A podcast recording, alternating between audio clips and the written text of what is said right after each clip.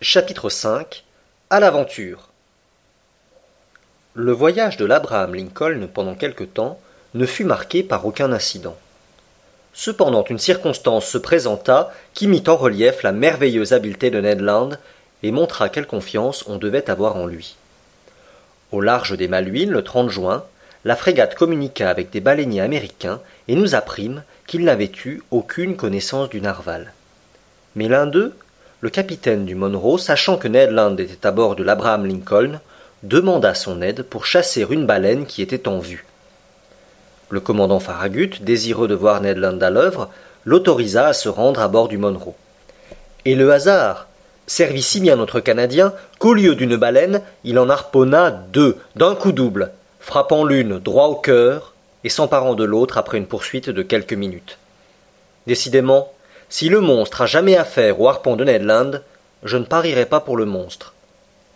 La frégate prolongea la côte sud-est de l'Amérique avec une rapidité prodigieuse. Le 3 juillet, nous étions à l'ouvert du détroit de Magellan, à la hauteur du cap des Vierges. Mais le commandant Farragut ne voulut pas prendre ce sinueux passage et manœuvra de manière à doubler le Cap Horn. L'équipage lui donna raison à l'unanimité, et en effet, était-il probable que l'on pût rencontrer le narval dans ce détroit resserré? Bon nombre de matelots affirmaient que le monstre n'y pouvait passer, qu'il était trop gros pour cela.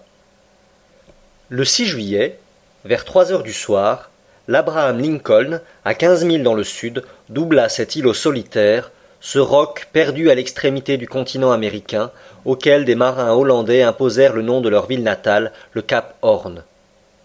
La route fut donnée vers le nord-ouest, et le lendemain l'hélice de la frégate battit enfin les eaux du Pacifique. Ouvre l'œil, ouvre l'œil, répétaient les matelots de l'Abraham Lincoln. Et ils l'ouvraient démesurément. Les yeux et les lunettes, un peu éblouis, il est vrai, par la perspective des deux mille dollars, ne restèrent pas un instant au repos, Jour et nuit on observait la surface de l'océan, et les nyctalopes, dont la faculté de voir dans l'obscurité accroissait les chances de cinquante pour cent, avaient beau jeu pour gagner la prime. Moi, que l'appât de l'argent n'attirait guère, je n'étais pourtant pas le moins attentif du bord, ne donnant que quelques minutes au repas, quelques heures au sommeil, indifférent au soleil ou à la pluie, je ne quittais plus le pont du navire tantôt penché sur les bastingages du gaillard d'avant, tantôt appuyé à la lisse de l'arrière, je dévorais d'un œil avide le cotonneux sillage qui blanchissait la mer jusqu'à perte de vue. Et que de fois j'ai partagé l'émotion de l'état-major, de l'équipage, lorsque quelque capricieuse baleine élevait son dos noirâtre au-dessus des flots. Le pont de la frégate se peuplait en un instant. Les capots vomissaient un torrent de matelots et d'officiers, chacun, la poitrine haletante, l'œil trouble, observer la marche du cétacé. Je regardais, je regardais à en user ma rétine, à en devenir aveugle, tandis que Conseil, toujours flegmatique, me répétait d'un ton calme Si monsieur voulait avoir la bonté de moins écarquiller les yeux, monsieur verrait bien davantage. Mais, vaine émotion, l'Abraham Lincoln modifiait sa route, courait sur l'animal signalé, simple baleine ou cachalot vulgaire qui disparaissait bientôt au milieu d'un concert d'imprécations. Cependant, le temps restait favorable. Le voyage s'accomplissait dans les meilleures conditions. C'était alors la mauvaise saison australe, car le juillet de cette zone correspond à notre janvier d'Europe. Mais la mer se maintenait belle, et se laissait facilement observer dans un vaste périmètre. Ned Land montrait toujours la plus tenace incrédulité. Il affectait même de ne point examiner la surface des flots en dehors de son temps de bordée, du moins quand aucune baleine n'était en vue. Et pourtant sa merveilleuse puissance de vision aurait rendu de grands services. Mais huit heures sur douze, cet entêté Canadien lisait ou dormait dans sa cabine. Cent fois, je lui reprochais son indifférence. Bah, répondait-il, il n'y a rien, monsieur Aronnax. Et eût-il eu quelque animal, quelle chance avons-nous de l'apercevoir? Est-ce que nous ne courons pas à l'aventure? On a revu, dit-on, cette bête introuvable dans les hautes mers du Pacifique. Je veux bien l'admettre. Mais deux mois déjà se sont écoulés depuis cette rencontre, et à s'en rapporter au tempérament de votre narval, il n'aime point à moisir longtemps dans les mêmes parages. Il est doué d'une prodigieuse facilité de déplacement. Or, vous le savez mieux que moi, monsieur le professeur, la nature ne fait rien à contresens et elle ne donnerait pas à un animal lent de sa nature la faculté de se mouvoir rapidement s'il n'avait pas besoin de s'en servir. Donc, Si la bête existe, elle est déjà loin. À cela, je ne savais que répondre. Évidemment, nous marchions en aveugle, mais le moyen de procéder autrement? Aussi, nos chances étaient-elles fort limitées. Cependant, personne ne doutait encore du succès, et pas un matelot du bord n'eût parié contre le narval contre sa prochaine apparition. Le 20 juillet, le tropique du Capricorne fut coupé par 105 degrés de longitude, et le 27 du même mois, nous franchissions l'équateur sur le 110e méridien. Ce relèvement fait, la frégate prit une direction plus décidée vers l'ouest et s'engagea dans les mers centrales du Pacifique.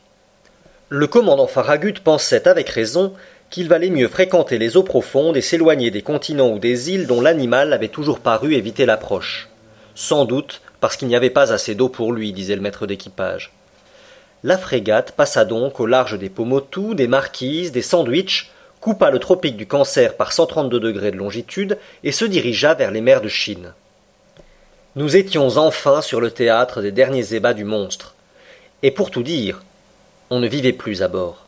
Les cœurs palpitaient effroyablement et se préparaient pour l'avenir d'incurables anévrismes. L'équipage entier subissait une surexcitation nerveuse dont je ne saurais donner l'idée. On ne mangeait pas, on ne dormait plus. Vingt fois par jour, une erreur d'appréciation, une illusion d'optique de quelques matelots perchés sur les barres causaient d'intolérables douleurs, et ces émotions vingt fois répétées nous maintenaient dans un état d'érétisme trop violent pour ne pas amener une réaction prochaine. Et en effet, la réaction ne tarda pas à se produire. Pendant trois mois, trois mois dont chaque jour durait un siècle, l'Abraham Lincoln sillonna toutes les mers septentrionales du Pacifique courant aux baleines signalées, faisant de brusques écarts de route, virant subitement d'un bord sur l'autre, s'arrêtant soudain, forçant ou renversant sa vapeur, coup sur coup, au risque de déniveler sa machine, et il ne laissa pas un point inexploré des rivages du Japon à la côte américaine. Et rien, rien l'immensité des flots déserts, rien qui ressemblât à un narval gigantesque, ni à un îlot sous-marin, ni à une épave de naufrage, ni à un écueil fuyant, ni à quoi que ce fût de surnaturel. La réaction se fit donc. Le découragement s'empara d'abord des esprits et ouvrit une brèche à l'incrédulité. Un nouveau sentiment se produisit à bord, qui se composait de trois dixièmes de honte contre sept dixièmes de fureur. On était tout bête de s'être laissé prendre à une chimère, mais encore plus furieux. Les montagnes d'arguments entassés depuis un an s'écroulèrent à la fois, et chacun ne songea plus qu'à se rattraper, aux heures de repas ou au sommeil, du temps qu'il avait si sottement sacrifié. Avec la mobilité naturelle à l'esprit humain d'un excès, on se jeta dans un autre. Les plus chauds partisans de l'entreprise devinrent fatalement ses plus ardents détracteurs. La réaction monta des fonds du navire, du poste des soutiers jusqu'au carré de l'état-major, et certainement, sans un entêtement très particulier du commandant Farragut, la frégate eût définitivement remis le cap au sud. Cependant, cette recherche inutile ne pouvait se prolonger plus longtemps. L'Abraham Lincoln n'avait rien à se reprocher, ayant tout fait pour réussir. Jamais équipage d'un bâtiment de la marine américaine ne montra plus de patience et plus de zèle. Son insuccès ne saurait lui être imputé, il ne restait plus qu'à revenir.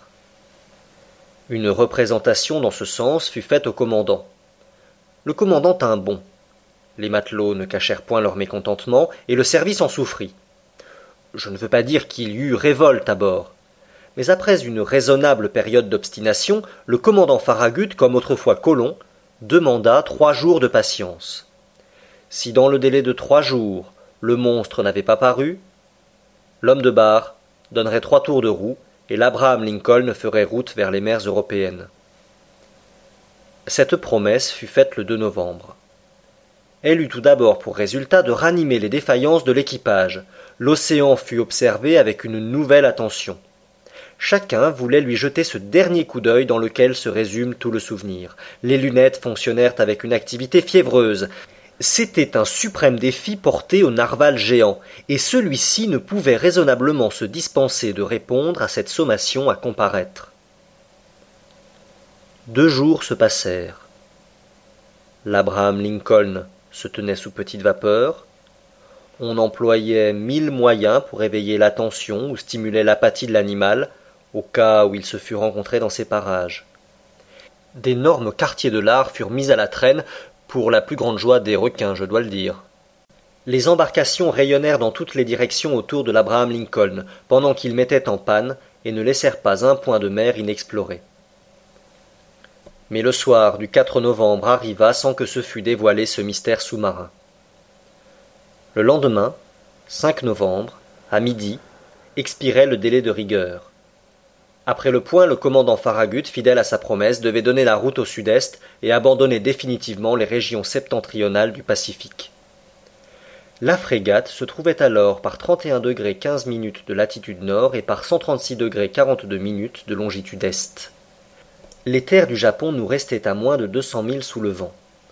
La nuit approchait. On venait de piquer huit heures. De gros nuages voilaient le disque de la lune, alors dans son premier quartier. La mer ondulait paisiblement sous l'étrave de la frégate. En ce moment, j'étais appuyé à l'avant sur le bastingage de tribord. Conseil, posté près de moi, regardait devant lui.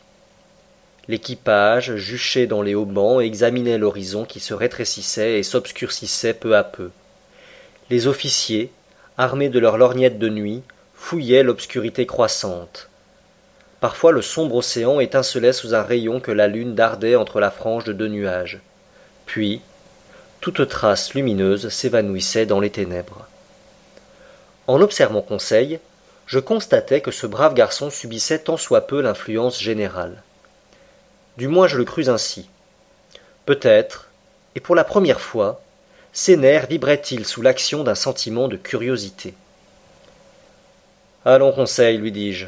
Voilà une dernière occasion d'empocher deux mille dollars. Que monsieur me permette de le lui dire, répondit Conseil. Je n'ai jamais compté sur cette prime. Et le gouvernement de l'Union pouvait promettre cent mille dollars, il n'en aurait pas été plus pauvre. Tu as raison, Conseil. C'est une sotte affaire après tout, et dans laquelle nous nous sommes lancés trop légèrement. Que de temps perdu. Que d'émotions inutiles. Depuis six mois déjà nous serions rentrés en France. Dans le petit appartement de monsieur, répliqua Conseil, dans le muséum de monsieur. Et j'aurais déjà classé les fossiles de monsieur. Et le babiroussa de monsieur serait installé dans sa cage du jardin des plantes, et il attirerait tous les curieux de la capitale. Comme tu dis, Conseil. Et sans compter, j'imagine que l'on se moquera de nous. Effectivement, répondit tranquillement Conseil. Je pense que l'on se moquera de monsieur. Et faut-il le dire? Il faut le dire, Conseil. Eh bien, monsieur n'aura que ce qu'il mérite. Vraiment? Quand on a l'honneur d'être un savant comme monsieur, on ne s'expose pas. Conseil ne put achever son compliment. Au milieu du silence général, une voix venait de se faire entendre. C'était la voix de Ned Land. Et Ned Land s'écriait Ohé La chose en question, sous le vent, par le travers à nous